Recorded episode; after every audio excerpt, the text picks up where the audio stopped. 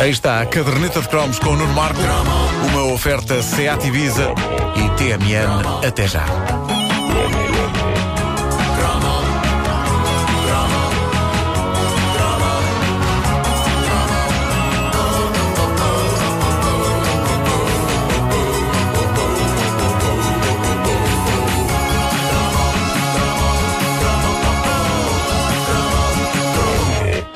Sempre interessante desbravar a gigantesca floresta de publicidade televisiva dos anos 80 que vários portugueses vão descarregando para a internet, para o YouTube, através de cassetes velhas de Betamax e VHS. A minha mais profunda dor, e daqui lanço o repto a quem me possa ajudar nisto, é ainda não ter deitado as unhas a esse mítico anúncio do desodorizante Impulse. Do desconhecido? Aquele em que o desconhecido oferece flores. Se alguém puder ajudar, que dê um sinal, que eu muito agradeço. Já por aqui, na caderneta, falámos de anúncios clássicos, aqueles tão óbvios que nos ficaram impressos na mente para sempre, como o do Pai Natal a tentar comprar bombocas ou das fantasias de Natal, mas uh, outros há, não tão imediatamente reconhecíveis, que no entanto mostram como era delirante viver nos anos 80. Para este cromo escolhi três maravilhosos anúncios. E o primeiro é o de um computador. Deixem-me que vos descreva a coisa o melhor que posso.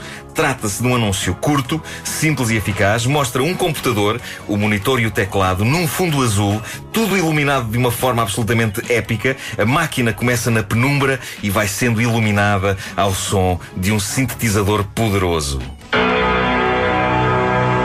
Há computadores que se deseja ver pelas costas. Quando se tem perfil para um computador a sério. Euro 486, da Schneider. Distribuidor exclusivo IFS. Como é que é, senhor do anúncio? Como é que é? Há computadores que se deseja ver pelas costas quando se tem perfil para um computador a sério? Uma coisa que não se vê na rádio, mas que surge por cima da imagem deste computador a sério, neste anúncio maravilhoso de 86, é a seguinte mensagem: 4 megabytes de memória RAM mais 105 megabytes em disco. É maravilhoso. O que isto significa, para quem não percebe muito de computadores, é que uma dúzia de podcasts da caderneta de cromos eram coisa para encher todo o disco. Desse super poderoso Euro 486 da Schneider. É que já nem devia caber lá um documentozinho de texto só com a palavra PIN lá escrita. Nada. Eu lembro de ver anúncios destes a computadores nesta altura, uh, possivelmente este mesmo anúncio, e de pensar: nunca na minha vida serei capaz de ter ou de dominar uma máquina desta grandiosidade. Mudemos de assunto, já por várias vezes eu me referi a figuras da televisão dos nossos anos de crescimento como sendo quase parentes nossos. Júlio Isidro, por exemplo, era conhecido como o tio Julião e com razão, era uma figura presente nas nossas vidas. Ele trazia com ele ioiôs, revistas Disney, os Duran Duran. O Vasco Granja, com toda aquela quantidade de desenhos animados, organizada nos programas dele como uma refeição em que primeiro vêm os legumes, os desenhos animados experimentais de leste e do Canadá, e depois as sobremesas doces, que são os desenhos animados da Pantera Cor-de-Rosa e do Bugs Bunny. E havia, é claro, o Avô Cantigas, um verdadeiro prodígio de longevidade. O Avô Cantigas foi criado pelo Carlos Vidal, que é uma das pessoas mais simpáticas do showbiz português, há que dizê-lo, e que começou por ser um precursor do rock português com discos como Shangri-La, nos anos 70, eh, que não podia estar mais longe do universo do simpático avô de calças jardineiras. Vamos já agora ouvir só um excerto de Shangri-La para vocês terem uma ideia. Isto é Pink Floyd.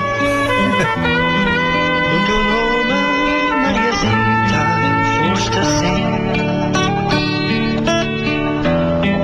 Não tiveste saias de chita, nem perfumes de jasmim.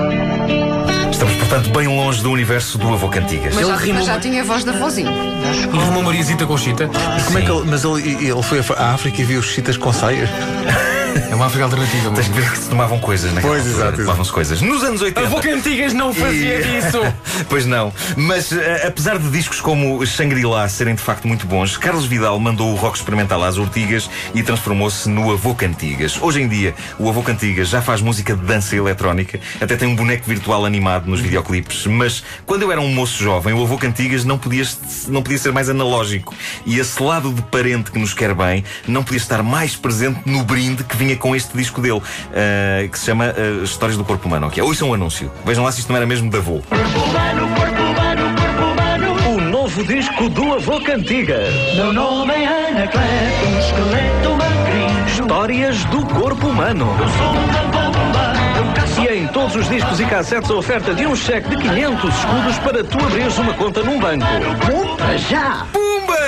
É. O avô Cantigas oferecia 500 escudos para abrir uma conta. 500 merreis. Isto sim é ser avô. Hoje em dia um disco para miúdos, na melhor das hipóteses, oferece uma t-shirt ranhosa, que só dá para dormir. Em 86, o avô Cantigas, como bom avô que era, dava dinheiro. 500 mel reis num cheque, dentro do disco. E era um cheque a sério, o anúncio mostra bem. Um cheque de 500 paus.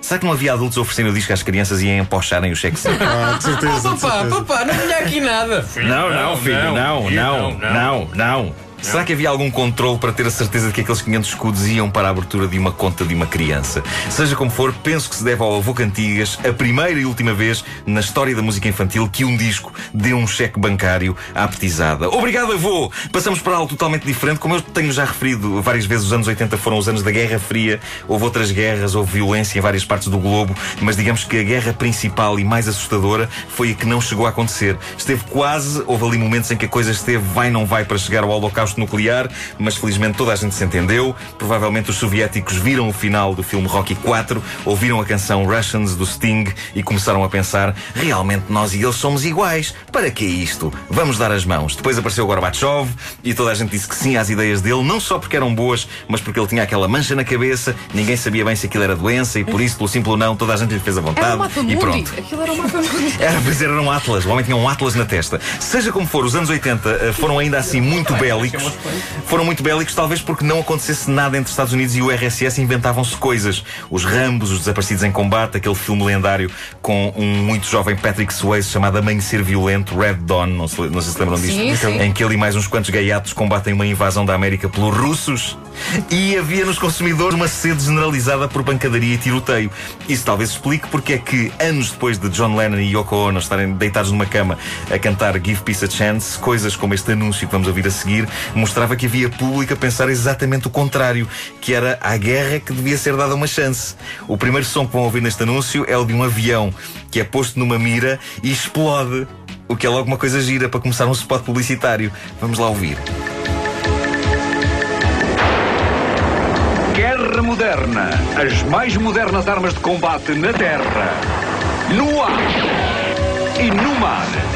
Guerra Moderna, uma coleção que mostra de forma minuciosa e apaixonante as principais armas de guerra. Grátis o número 2 e um póster do Harrier. Guerra Moderna. Sai à terça-feira. Nova Cultural. Informação e cultura ao seu alcance. Os anos 80 foram riquíssimos, basicamente em fascículos de, de tudo o que havia. Eu ainda estou a pensar que o senhor E eu vi- guerra moderna. Guerra moderna. Guerra Mostrando tudo o que havia no que toca à maquinaria e armamento do bom para, vá, matar pessoas. O mais assustador é o tom de mente do narrador do anúncio, porque o homem está desvairado. Guerra moderna! Acho absolutamente extraordinário. E havia um colega meu de escola que colecionava isto, a Guerra Moderna. É, pá, a Guerra E eu ia lá para casa dele ver, era quase como se fosse pornografia de violência. É, tipo, pá, sim. olhem para esta arma. Não me digas que era o Ricardo. O Ricardo compra Guerra Moderna! Famoso. E viram que ele disse um magnífico póster do Harrier. Quem? O Harrier! É um avião, pá! É um avião! Avião, é. Harrier. Harrier. Melhores jogos do Harrier. eram o Harrier Attack. Pois é. Ter para o Fighter Pilot. E agora é o Harrier Potter. A caderneta de cromos com muitos R's à solta. Numa oferta TMN e novo Seat Ibiza. 3 minutos para as 10 da manhã. Bom dia.